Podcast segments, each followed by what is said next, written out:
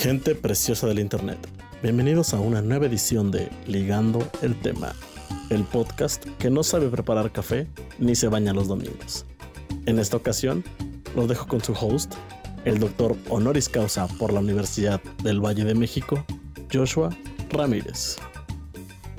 Hola, ¿qué tal? Muy buenas tardes, días, noches a todas las personas que nos escuchan el día de hoy en esta edición de Ligando el tema en su segunda temporada en este año 2020 que está a punto de acabarse.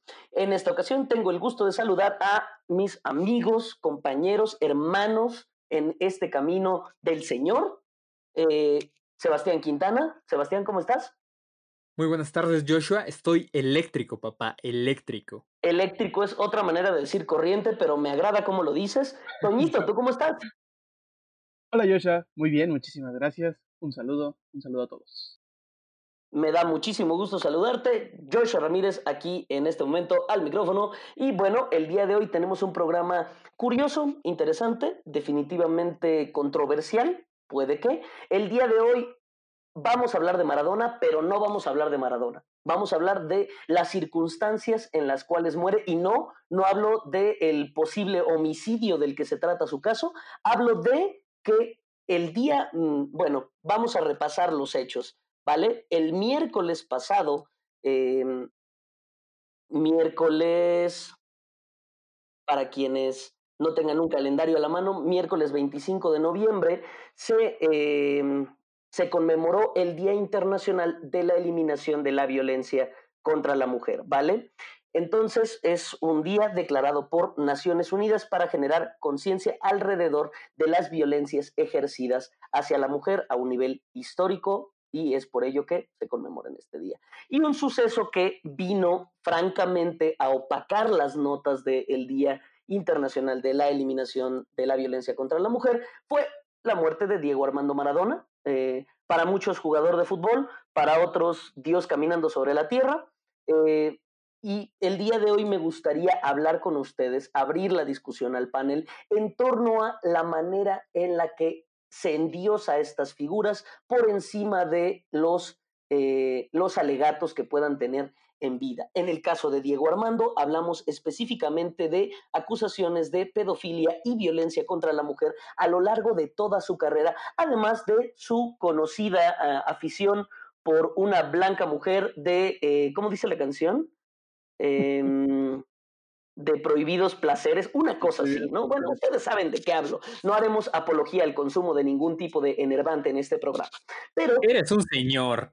Así es. Este, el día de hoy me gustaría hablar de este tema y me gustaría abrir el panel.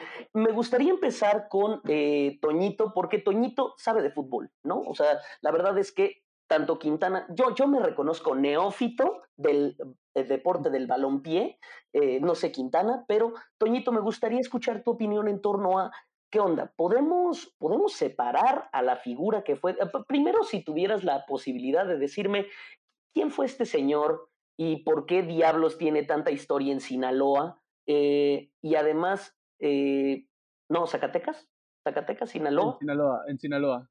Sinaloa, Sinaloa. Con, los gallos, ¿no? O algo así. No, dorados, los dorados, Los dorados del Sinaloa. Ajá. Sí, mira, pues. Si pudieras decirme quién fue este señor y podemos realmente separar a la figura de, eh, de todo lo que hizo en, en la vida. ¿Se mancha el deporte? ¿Se mancha la pelota? ¿Tú qué opinas?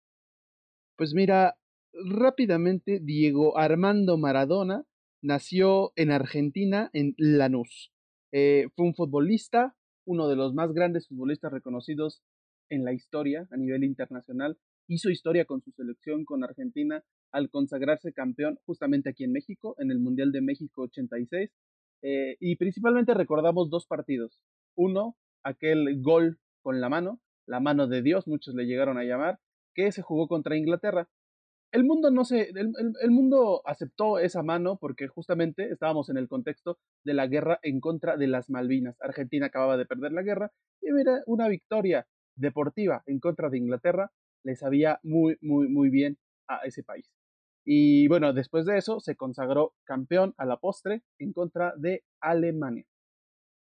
Después de eso, Dieguito, Dieguito se convirtió, siguió jugando con Argentina, volvió a llegar a una nueva final, la cual perdió, cabe destacar, y después se convirtió únicamente en jugador en su país y finalmente entrenador.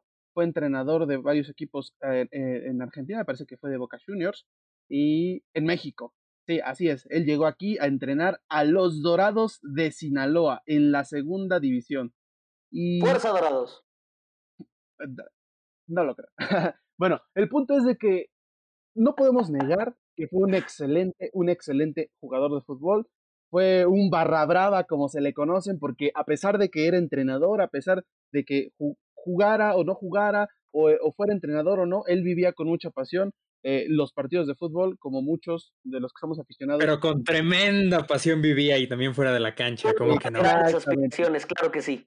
Exactamente. Y yo creo que en este sentido, al ser una figura, hay que, hay, hay, hay que verlo desde dos puntos. Muchos dicen que era el más humano de los dioses. ¿Por qué? Porque caía en los vicios, caía, caía eh, eh, en, en, en aquellas, vaya, en las desventuras de los humanos pero yo creo que no se puede desprender a una persona como él de, de, sus vicios, de sus excesos, porque mm, al final de cuentas Diego es un mito. Y es un mito en Argentina como en el fútbol. Incluso hay una religión que sigue a Diego Maradona como su Dios. Y la verdad es que eso ya cae en el fanatismo, y, o más allá. Entonces, yo creo que no se le puede eh, sacar, eh, separar a Diego Maradona de lo que fue, de lo que hizo y de sus comportamientos, porque sí existen acusaciones eh, de, casos de violación, de pedofilia y, y, y otras cosas, otras, otras eh, dulzuras, pero que al final de cuentas muchos no lo tomaban en cuenta. ¿Por qué? Porque era el Dieguito y porque ese Dieguito no se le puede decir nada. Pero yo creo que no. La verdad es que es, fue muy lamentable su muerte porque un gran jugador, pero yo creo que como persona, pues pudo, pudo, pudo haber dado más. Sin embargo, pues al final de cuentas fue la vida que, que, eligió. Y, y, y, creo que hubo, em, ya que mencionas eso de que se opacó el día de contra la violencia, del día eh, contra, de la violencia contra la mujer, eh, hubo, hubo, hubo, hubo una protesta de unas jugadoras de fútbol donde una de ellas se sentó en, en, el, en el campo y se negó a guardar un minuto de silencio ¿Por qué? Porque ella no iba a respetar a una persona tan deleznable como lo fue Diego Armando Maradona. Yo creo que podrán pensar ah, mucho lo contrario. Saludos a esa jugadora. Podrán pensar que, que, se merece todo. Yo creo que no. O sea, un ser humano al final de cuentas hizo grandes cosas en el fútbol, pero no se puede dejar de lado sus excesos. Diego será recordado por su mano, por la mano de Dios, pero también por sus claroscuros. Exactamente, el caso de Paula da Pena, jugadora del club Viajes Interrías FF, eh, lamentó que en el día por la eliminación de la violencia de género no se hayan dado este tipo de gestos como los que se dieron con Diego Armando, ¿no? Entonces, al final menciona, es un abusador con todas sus letras. Y ahora, eh, en este contexto, hace poco leía unas líneas de Galeano en honor a Diego Maradona, mencionando que Diego era el hombre que no podía vivir sin la fama que no lo dejaba vivir. Unas líneas. Que, exactamente, unas líneas. Gracias por entenderlo, gracias por explicar el chiste y Tremendo, yo, tremendo. Este, Quintana, ¿tú qué opinas? Eh, tenemos la, eh, se tiene la libertad de endiosar este tipo de figuras eh, por lo que se hace en la cancha. O sea, ¿tú, ¿tú qué opinión te merece Maradona a ti como persona de a pie que no disfruta, que no eres un apasionado que vive la intensidad del fútbol? Diego Armando Maradona es el ejemplo perfecto de por qué el fútbol sí es el bastión todavía del machismo y de este el patriarcado. Para mí sí lo es. Yo me he metido y enfrascado con Pablito Kuhn en muchas discusiones sobre que para mí el fútbol sí es todavía esta imagen machista y de lo que representa. Mírenlo, o sea, estaba enfrentando procesos judiciales, lo demandaban de paternidad, lo acusaron de, de prostitución infantil, de ser consumidor, era cocainómano, era bien sabido y no importaba. Y de todas maneras le dieron el trabajo aquí en México, porque aquí en el fútbol, perdóname, pero se permite y se legitimiza.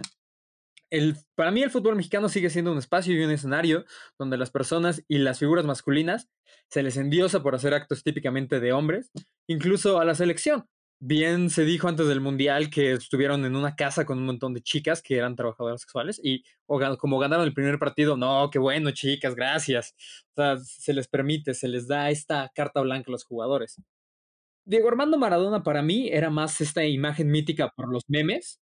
Era esta imagen que existía de el meme de Coraje el perro cobarde, te lo juro por Dieguito Maradona para mí era esta imagen del fútbol que puedes ver incluso si eres otaku en Supercampeones con Juan Díaz, un crack que hacía marometas para meter gol y era el 10 de Argentina, estaba basado en él. Eh, y, más me enojó a mí en ese día porque su muerte opacó la de una gran artista que yo admiro mucho, Flor Silvestre, la, la, mamá de, Pepito Aguilar y de, eh, de Angelita Aguilar, le mandamos un beso y la recibimos este programa cuando sea. Es una gran artista. Y es, fue muy fuerte. Y es que que hayan declarado luto nacional en Argentina. ¿Cuántos días, Toño? ¿Tres? Tres, días, de luto nacional en Argentina, así es. Y fue, fue velado en la Casa Rosada, en la Casa Presidencial. Así es. Velado en la residencia oficial de Los Pinos o el equivalente. Eso. Ajá, o sea, eso era una figura más grande que Dios, y porque fue el primer mundial que le dio Argentina el segundo. El segundo. O sea, era la segunda vez que ganaban. Exacto. Ajá, y aquí en México, pues eso no quita. Le dieron el todopoderoso. Eh, hubo un cuate que aquí en México le llevó una corona de flores al Azteca. No lo sé, Diego Armando Maradona para mí sí es algo que está muchas cosas mal y ponerlo en el pedestal en el que está es endiosar el fútbol como no debe de serlo, como no debería ser esta imagen masculina de, no, pues sí está bien, pero pues es Dieguito, es que qué cotorro, le, le podemos permitir, porque era Dios. Mm, ok. Ahora, en el marco del Día de la Eliminación de la Violencia contra la Mujer, creo que sí existe la posibilidad de abrir el debate en torno a qué nos corresponde, ¿no? O sea, hablando de Maradona siendo una figura que poco hizo para reparar el tipo de persona que fue y que en múltiples ocasiones, eh, precisamente lo, lo decía eh, Juan Villoro hace poco, eh, Maradona fue el Dios que más veces se ha confesado humano, ¿no? Y al final, muchas veces se confesó humano, confesó sus errores y dijo, la pelota no se mancha y al final el deporte no tiene la culpa y yo soy imperfecto, yo tengo errores, pero realmente qué tanto hizo para modificar esas conductas. ¿Qué, nos deja, qué reflexión nos deja a nosotros como eh, personas en, el mundo terrenal, no, no, no siendo, digo, Maradona, pero en torno a la paternidad responsable, en torno a este, este grado de sensibilidad para con las violencias?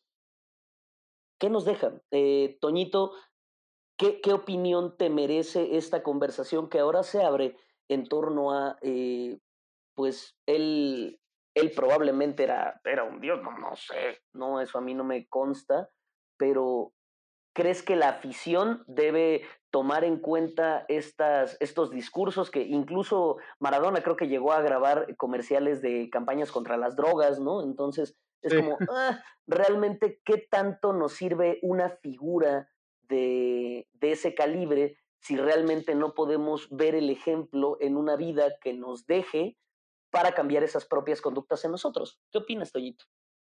E, e, es que mira, yo creo que muy difícilmente la afición va a, va a meterse o a juzgarlo por sus acciones. ¿Por qué? Porque lo que recuerdan más es, es la manera en la que jugaba.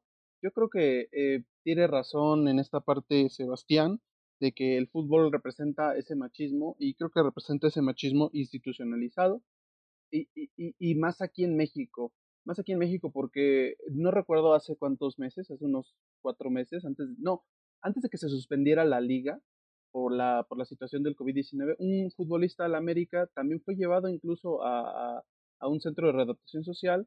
¿Por qué? Porque había golpeado a su esposa, porque había maltratado a sus hijos y al final de cuentas ese jugador salió y me parece que ni siquiera le rescindieron el contrato.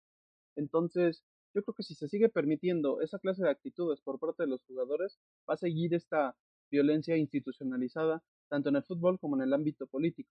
Yo creo que también tiene razón Quintana en este aspecto de que más el fútbol mexicano representa esa parte del machismo, del futbolista tiene que ser el hombre, el macho y el más masculino, no puede rajarse. Eh, y, lo vemos porque ciertamente, a pesar de que en el fútbol mexicano hay, hay este, jugadores homosexuales no, no lo salen porque no salen a, atreverse a decirlo, pues porque desde la selección mexicana de fútbol se permiten ese tipo, se permite eh, la discriminación. O sea, ¿hasta dónde tuvimos que llegar hasta que la FIFA dijera a México, o eliminas el, el grito de puto, o, o, se te van a ir cancelando los partidos, te vamos a ir bajando puntos eh, en, en, el hexagonal, que es la manera en la que México accede al Mundial, eh, y si no lo eliminas, te va a ir mal. Entonces, ¿hasta dónde llegamos hasta sanciones que se podrían considerar internacionales en el mundo del fútbol para ir quitando esta parte de la, de, la afición tóxica? Eh, lo del grito del puto es muy discutible, pero al final de cuentas no deja de ser un, una apología a, a, la discriminación y a la violencia. Cosa contraria que en otros países, como en Inglaterra, que el Chelsea, un excelente equipo el Chelsea, incluso tiene una barra especial para los jugadores que pertenecen a, para los eh, aficionados que pertenecen a la diversidad sexual, o toda esta parte en, el, en, otras partes del mundo, en Estados Unidos también, muchos jugadores de fútbol que son abiertamente homosexuales, o, o, que o, existe el caso de que hay otros jugadores que se les acusa de violencia y son rescindidos inmediatamente. Entonces, si tampoco se ven ejemplos eh, que se den a conocer, va a seguir la violencia institucionalizada en el mundo del fútbol y también en el mundo de la política.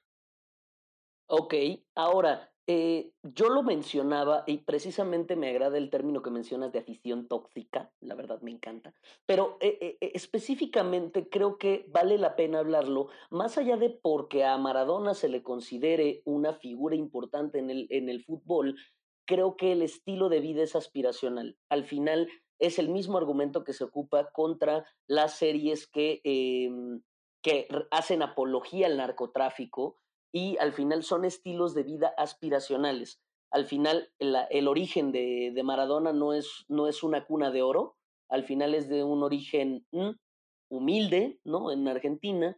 Y sencillito el Diego, sencillito. Es un origen sencillito el del Diego. Entonces, ¿qué tanto esta aspiración puede llevar a que se repliquen este tipo de conductas. Quintana, ¿qué opinas? Me parece muy buena la, metáfora y relación que estás haciendo ahí sobre cómo las historias de narcotráfico y la de Diego son pues, relativamente parecidas. Es engrandecer a hombres que vienen desde abajo y lo lograron llegar porque eran buenos en algo y pues se le, se le justifica porque no, pues mira, con su talento lograron llegar ahí. Es, es una muy buena relación, no lo había pensado, más por el tipo de consumidor que era Dieguito sí, claro, ¿no? Y al final, eh, al final Dieguito tiene esta relación teológica con la mano de Dios y, y, también los capos de la droga en México están agradecidos con el de arriba y con el más arriba, ¿sabes? O sea, esta, este tipo de endiosamiento es aspiracional. Y es, es, muy empático, o sea, porque no por nada Diego, o sea, a la gente le gusta una buena historia. Y la historia de Diego era muy buena, era un chico que venía desde abajo, que se formó y e, ese partido en el Mundial lo hizo leyenda. O sea, pero también lo es Naruto, o sea... Bueno, ahí, nos vamos a meter en cosas muy técnicas de, de Naruto, que es, es, un episodio por sí mismo, que ese güey ya la tenía comprada, porque pues su, su papá era el jefe de gobierno. O sea, Naruto era como un Kennedy. Ah, ok.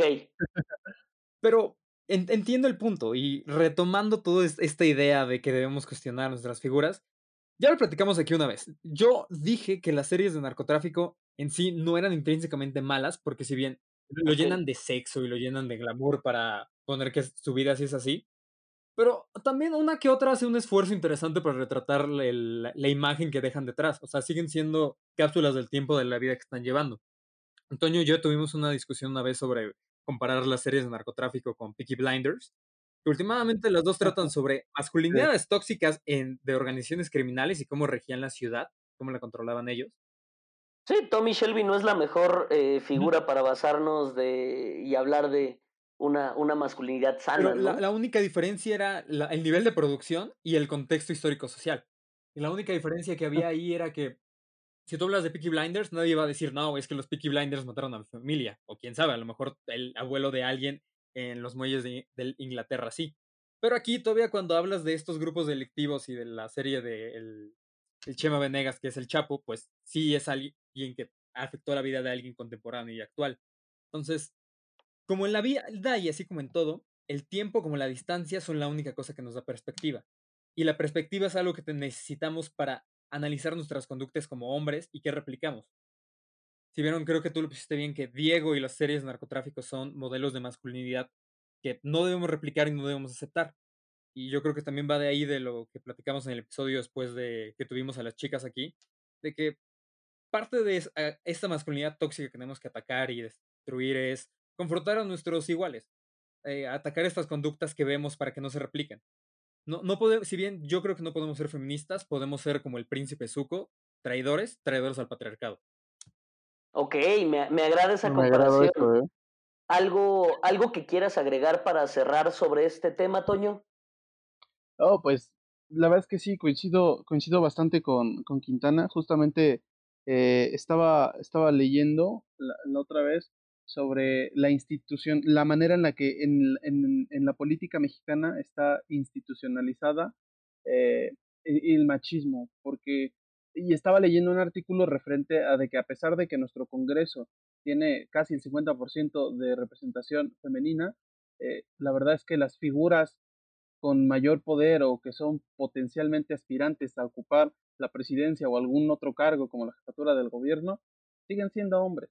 Y entonces yo creo que desde ese sentido debemos de analizar y ver como jóvenes que podemos contribuir para ir cambiando esta situación, porque en un país donde hay más mujeres sigue habiendo eh, menor representación. Exactamente, y eh, sí, en algún momento haremos un capítulo, vamos a hacer el LED FEM de esta temporada porque no ha habido chance dado la situación del COVID, pero eventualmente volveremos a hacer eh, ese, ese episodio de este podcast. Quintana, ¿algo más que quisieras añadir para cerrar? Yo creo que cuestiona a las personas que idolatras. Cuestiona si esas actitudes son actitudes que te gustaría ver en tu vida, en tu familia, en tus círculos. Que alguien sea bueno en algo no quiere decir que debas idolatrarlo en todos los sentidos. Y a la postura que yo he llegado es igual con los artistas, eh, a las personas que ponemos en figuras de poder, sí reflejan lo que le decimos a la juventud eh, masculina y femenina, lo que se permite y lo que se puede hacer. Que mientras tú seas bueno en esta circunstancia, te vamos a permitir hacer otras cosas. Entonces, citando a mi amigo Chepe, cuestionen, desafíen, investiguen. ¿ok? También está citando a Síndrome, el villano de la película de Los Increíbles, en el momento en el que siendo Body dice, no puedes confiar en nadie, mucho menos en tus héroes. Así que me agrada la reflexión en torno a mantenernos constantemente criticando las conductas de las personas a las que idolatramos y eh, esta es una figura eh, que es idolatrada por muchos. Al final es eh, el ahora diputado mexicano nuestro personaje de confianza, nuestro cómic de confianza de la política mexicana, em, Fernández Noroña, pidió un minuto de silencio para Diego Maradona en una sesión del Pleno para un día después eh, que se resolviera un caso eh, de INE por violencia política de género interpuesto contra Fernández Noroña. Entonces, vemos cómo estas figuras y estos estas violencias son cíclicas. Y hablando de Fernández Noroña y gente eh, deleznable de conductas eh, poco deseables, me gustaría hablar de las conductas del grupo Salinas representadas por Salinas Pliego en este segundo tema para el día de hoy, eh, en el que, bueno, como ustedes tal vez se habrán enterado, Best Buy, esta tienda de tecnología eh, que se había instalado en México desde hace ya unos años, cerró sus, comenzará a cerrar paulatinamente sus tiendas en México debido al COVID. Entonces, Best Buy cierra sus puertas y Grupo Salinas emite un mensaje. si me permiten, le daré lectura para que tengamos contexto de lo que estamos hablando. Grupo Salinas tuitea desde su cuenta oficial. Gracias por tu esfuerzo, Best Buy. Ver una tienda cerrar sus puertas nunca es una buena noticia y hoy lamentamos verlos dejar nuestro querido México. Gracias por haberlo intentado. El 2020 nos va a dejar muchas lecciones, quizás la más importante es el valor de estar al lado de nuestra gente, de nuestros amigos, familiares, de nuestros paisanos, de nunca dejarlos solos, de no rendirnos. No se preocupen por sus clientes. las más de 1.250 sucursales de eh, esta empresa que no pienso mencionar para no darle promoción estarán abiertas todos los días de 9 a 9 para atenderlos y cuidarlos bien por si un día regresan. De parte de Grupo Salinas, les deseamos muy buena suerte y esperamos verlos pronto de regreso, invirtiendo y creando empleos en México. Mientras tanto, si necesitan alguna cosa antes de irse, pueden pedir nuestros productos en la tienda en línea, donde siempre se encontrarán las mejores ofertas. A mí me parece una conducta de lo más bajo en el caso del cierre de una empresa. Toñito, ¿qué opinas al respecto? La verdad es que el señor Salinas Pliego a mí se me hace una persona detestable y despreciable por, por muchos aspectos. Él siempre ha sido alguien que ha estado cercano al poder, no únicamente en el actual gobierno, sino siempre, desde siempre. Eh, parte de, parte de, su, de su fortuna fue amasada al auspicio del poder público cuando se le entregó la concesión o el permiso para que operara banco, su banco, que tampoco pienso mencionarlo, que es uno de los bancos que tiene mucha fama, pero en lo personal yo siento que, no, es, no es muy bueno. Y también, y también lo tiene que ver con sus, con sus tiendas, que tienen una usura enorme, enorme. Y, y, bueno, que él se mofe de esta manera de una tienda, pues, norte, es norteamericana, ¿no? Así es. Es, norteamericana. Eh, pues, pues, la verdad únicamente reafirma su, su, su, su liderazgo tóxico que ejerce porque lo, reafirma en cada tweet que publica eh, este señor. Tweets que están, no pueden estar más alejados de la realidad, que ha dejado el piso para vivir en las nubes y que, en cada comentario únicamente eh, eh, mm, emite opiniones que desde un punto de vista son muy despreciables. y este comunicado, pues, tan ridículo, pues únicamente lo deja a él en ridículo, o sea, burlarse de esta manera de una tienda, y no solo de la tienda, sino que mucha gente que tenía empleos, pues, claro. ahora los perdió. Entonces, yo creo que es, es, despreciable el, el, señor Pliego. No, y Salinas Pliego, que además en el inicio de la pandemia, que se negó a cerrar las puertas de sus tiendas y dijo, no, aquí se va a trabajar hasta que yo diga y... Hasta el último hombre en pie. Así es, el último hombre en pie, y desestimó los impactos de la pandemia, valiéndole completamente las indicaciones de la Secretaría de Salud y de cantidad notable de expertos a nivel mundial, y eh, que ahora cierran eh, también. Pero es que Josh, eh, Josh, Josh, ¿te acuerdas que uno de sus empleados le contestó el tweet y lo corrió diciéndole, señor Pliego?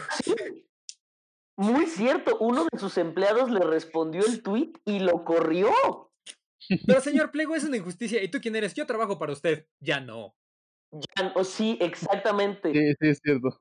Incluso hay una mesa de debate, de discusión de Aristegui Noticias, en donde lo comparan, o sea, lo mencionan como un Donald Trump a la mexicana.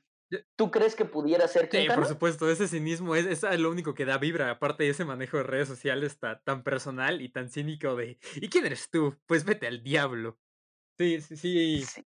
¿Debemos preocuparnos por Salinas Pliego? Capítulo de puro supervillano, sí, yo creo que sí, o sea, si eres trabajador de Electra, mis respetos y saludos porque, miren, si la cabeza está mal, yo, yo creo que sí implica que toda la, cadena tiene unas mañas muy, muy tenebrosas. Y es que, digámoslo como es, eh, ese banco tiene una gran presencia en México en el extranjero y es porque su manejo de remesas es muy bueno. sí, en, en, Latinoamérica. Sí, en Latinoamérica. Sin embargo, eh, solamente como acotación, Banco Azteca acaba de cerrar operaciones en Perú. A unos días de que Grupo Salinas se burla de Best Buy, eh, Electra y Banco Azteca salen de Perú. Electra y Banco Azteca salen de Perú. Bueno, es, algo muy triste porque igual son pérdidas de empleo. Eh, el, el, caso de Best Buy es muy interesante. Yo no sabía, pero ese lugar se llamaba Sound of Music y se cambió el nombre a Best Buy porque tuvieron un incidente de, por un accidente de un huracán, una tormenta. Entonces tuvieron que sacar todo su inventario a la calle y que, a venderlo. Entonces de ahí empezaron con la publicidad de Come here, you, here is the best buy you can get. Y ya de ahí sacaron el nombre y pegó. Oh. Ok. ¿Ustedes qué opinan de Best Buy? Pues a mí, a mí me late, bueno, me latía, Best Buy, ya no me puede latir. Sí, este, creo que heredó el lugar de Mix Up eh, en términos de audio. La verdad es que pero no se ha muerto. Encontrar... aún, este, sí, bueno, no la puedo declarar muerta, pero pues ellos ya dijeron que van de salida, entonces, la verdad, aquí se refiere a Best Buy de manera póstuma, con todo el respeto. No, pero yo decía, Este Mix Up no se ha muerto.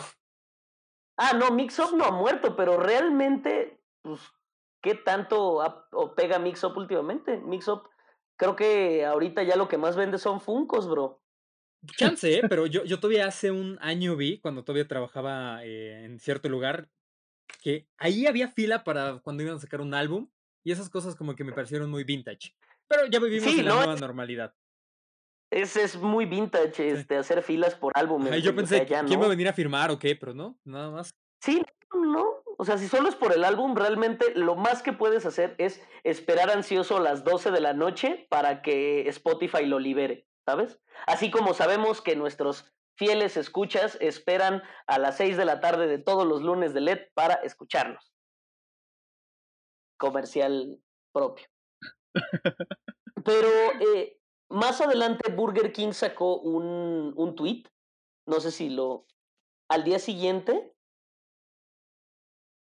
¿Es de antes? Ah, eh, Ah, eh, me informan acá en producción que eh, el comunicado es de antes, el de Burger King, eh, pero precisamente es eh, un llamado a comprar de McDonald's y de otras cadenas. O sea, es el otro lado del tipo de Ah, empresa. sí, una solidaridad de nunca queríamos decir esto. Así y es. también McDonald's sacó, consume KFC, KFC y consume KFC, Subway. KFC. Ajá, entonces, o sea, está chido este tipo de apoyo entre empresas, pero, o sea, ¿ustedes cómo ven? ¿Creen que las eh, grandes empresas de alimentos hagan bien en mostrar este tipo de solidaridad o harían mejor en incentivar el consumo local? ¿Ustedes qué opinan? Toñito, Yo pienso que harían mejor en incentivar el consumo local. Mira, al final de cuentas estamos hablando de empresas multinacionales.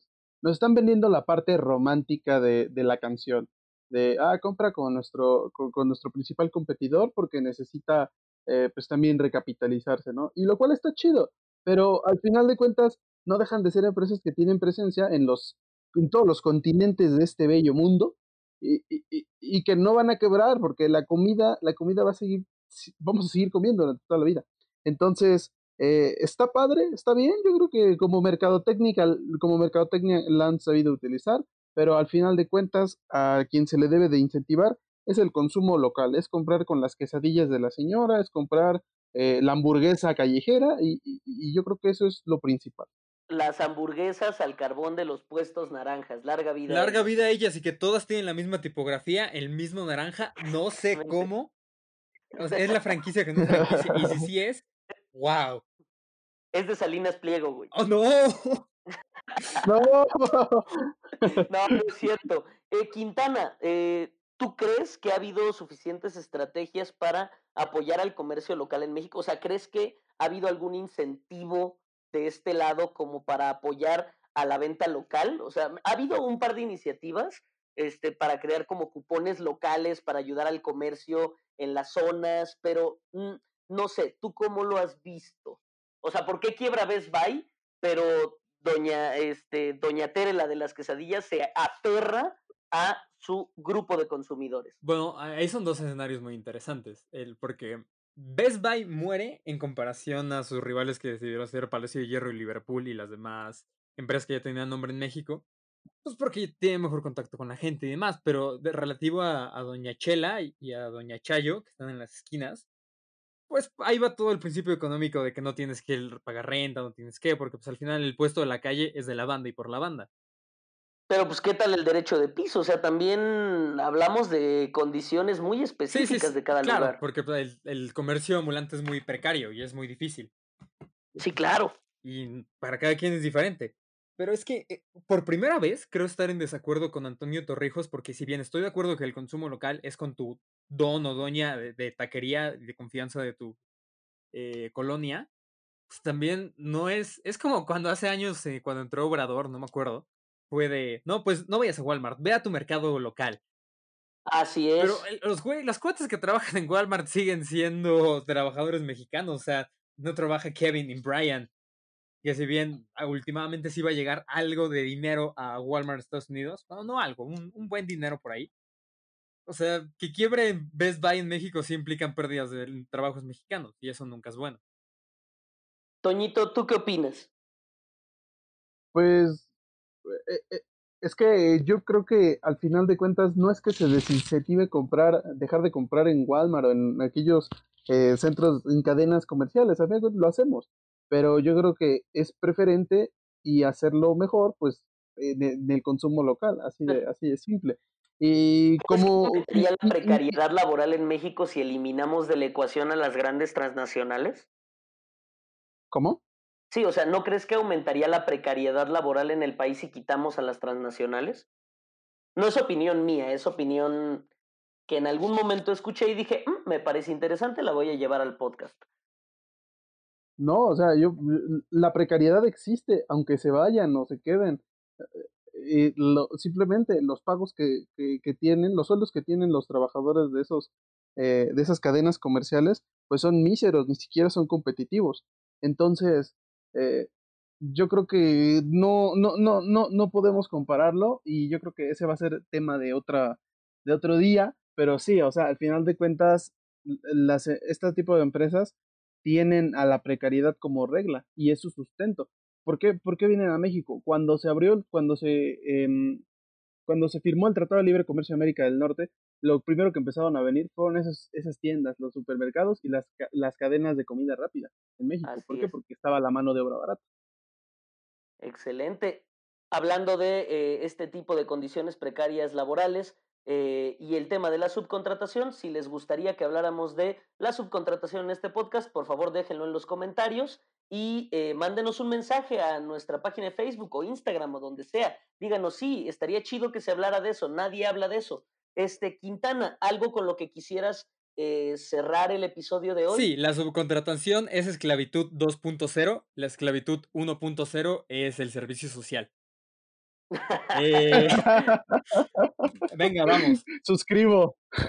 Referente a la condición de las empresas en el país, precarias condiciones laborales, cierre de multinacionales en operaciones en México. ¿Algo más que tengas que agregar, Quintana? Si me ponen una pistola y me tienen que decir qué prefiero, que cierren las multinacionales o que Doña Chayo nunca vuelva a tener dinero para poner su puesto de quesadillas, pues sí, las multinacionales. Porque ahora esta Best Buy dijo y prometió, y esperemos que no sea un Salinas Pliego move, que va a pagarles un bono de liquidación bien, que va a respetarles sus seguros, que va, van a seguir con gracia del país. Esperemos, que, así, sea. es lo único que podemos pedir, esperar y que sea el mejor escenario.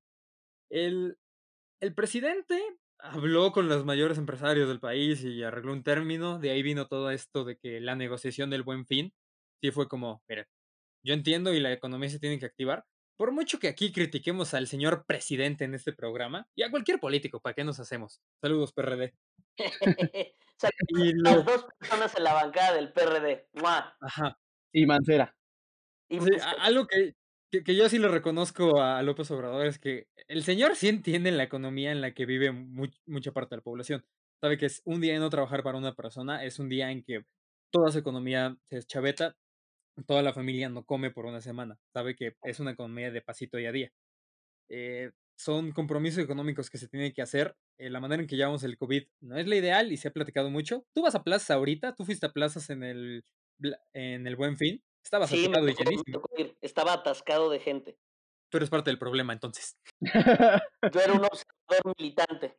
Ah, tú estabas protestando porque estaba era Un, era un experimento social, mi hermano, era un experimento social. Ese no era yo, era, era mi clon.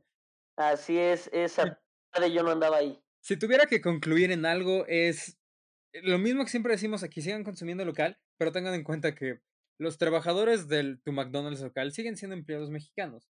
Eh, eh trabajen, no le echen ganas porque el echaleganismo no es parte de este programa. Sabemos que hay impedimentos sociales para subir. Sabemos que el pobre no es pobre porque quiere. Pero mueve tu economía. Eh, yo, es, a lo mejor es mi hot take sobre esto, pero sí prefiero comprar sobre Mercado Libre sobre Amazon, pese a que los dos operan en un escenarios parecidos de que sean un puente con distribuidor. Muchas veces Mercado Libre sí es una plataforma de, de mercado en línea para poner en contacto con distribuidores locales. Así es, fue la herramienta que muchos productores encontraron para hacer llegar sus productos. ¿eh? Sí, entonces solo hay que ser, una vez ser conscientes de lo que consumes y cómo lo consumes, para esta economía. ¿Qué es lo que a ti te toca? Yo puedo hablar y decir mucho sobre que las actitudes de la macroeconomía y cómo actuó el presidente y los grandes entes políticos, pero tú y yo, ¿qué podemos hacer, querido Let Escucha? Tú y yo lo que podemos hacer es con nuestra economía local y estar conscientes de qué podemos comprar y qué podemos vender. Excelente. Eh, solamente como nota al pie, Mercado Libre es una empresa argentina, así que para mí te merece el mismo desprecio que ves. No, no es cierto. Es que estaba ligado el este, tema con el primero. Sigamos, sigamos apoyando. Sí, claro, claro. Así es, con esta cuestión de Mercado Libre siendo una empresa argentina y Maradona también siendo argentino, cerramos en un cierre redondo del programa. Toñito, lo último que quieras agregar respecto al tema de las corporaciones multinacionales y eh, el poder económico, la precariedad laboral, pues lo que quieras, Toñito. ¿Qué pasó? ¿Con qué quieres cerrar el día de hoy? ¿Cuál es tu hot take? Pues mira, yo creo que tiene razón Quintana y tiene razón doblemente y te voy a decir por Triplemente. Yo creo que sí. Triple, para que sea un hat-trick como Maradona. Está bien. Eh, ¿Por qué? Porque primeramente sí, todos los trabajadores de las multinacionales no dejan de ser mexicanos y si cierra una multinacional es triste. Y es más triste porque nuestra economía no es lo suficientemente independiente, no lo ha sido, no lo es y quién sabe cuándo lo será como para dejar de depender de esas empresas multinacionales. Y retomo otro comentario que una vez hizo Quintana, de que cuando un, un, circo que se adaptó como un autocinema, o te adaptas o no sobrevives, y menos en estos momentos. Entonces, yo creo que sí, como bien dice, hay que, hay que apoyar a la economía en la, local en la medida de lo posible, porque al final de cuentas la, la, situación, la crisis sigue estando por mucho que se haya alargado el buen fin dos semanas y, y, y, y va a seguir la, la crisis económica. Eh, nota, a mí me agrada que Mercado Libre sea argentino y no sea un dólar que se vaya al bolsillo de Jeff Bezos. Y con eso cierro. Ok, muchísimas gracias, Toñito. Solamente para terminar, Quintana, ¿cuál es tu recomendación de esta semana para nuestra querida audiencia? Mi recomendación de esta semana para nuestra querida y adorada audiencia es una película original de Disney Plus, porque no con Disney Plus es Hamilton, pese que es, muy buena. Eh, mi recomendación es una película musical de 2020 llamada Stargirl. Es una película adolescente, un teen romance, un coming of age. Sí trata sobre la Manic Pixie Dream Girl, pero le dan un buen giro. Es. Va al corazón directo. O sea, yo pensé que iba a ser un churro como cualquier película original de Disney Channel, excepto High School Musical 1, 2 y 3. Pero Stargirl fue una película con una propuesta visual emocionante y. me dio vibras de Lady Bird. Ok. Ok, que se pudran las transnacionales, pero vean esta película que está en Disney Plus. Muchísimas gracias. ¿cuál es tu recomendación para esta semana? Mi recomendación es una canción que ha estado sonando mucho. Yo, yo les recomiendo canciones que las escucho durante toda una semana. Eh, y en esta semana me tocó escuchar Something Just Like This de Coldplay. Ok, Something Just Like This, buenísima canción, muchísimas gracias. Pregunta rápida. Internet Explorer, ¿mande? ¿Ya es vintage? Ajá, es lo que te iba a preguntar, si ya es vintage. Something Just Like This, claro que universal, güey, ya. Este, Vale, solamente para cerrar, a mí me gustaría recomendar Avatar, la leyenda de Korra, porque es una magnífica serie animada. Si les late la política y estos tintes de eh, regímenes fascistas, eh, autoritarios, si quieren escuchar sobre socialismo, ver eh, el anarquismo hecho persona, todos estos personajes están en Avatar, la leyenda de Korra, y la encuentran en otra corporación internacional llamada Amazon. Está en Amazon Prime. Así que eso sería todo por nuestra parte en esta ocasión. Les agradecemos muchísimo. No olviden seguirnos en nuestras redes sociales, ligando el tema en Facebook y guion bajo, arroba guion bajo ligando el tema en Instagram. Eso fue todo por nuestra parte. Nos despedimos y nos escuchamos la siguiente semana, el lunes, con LDL.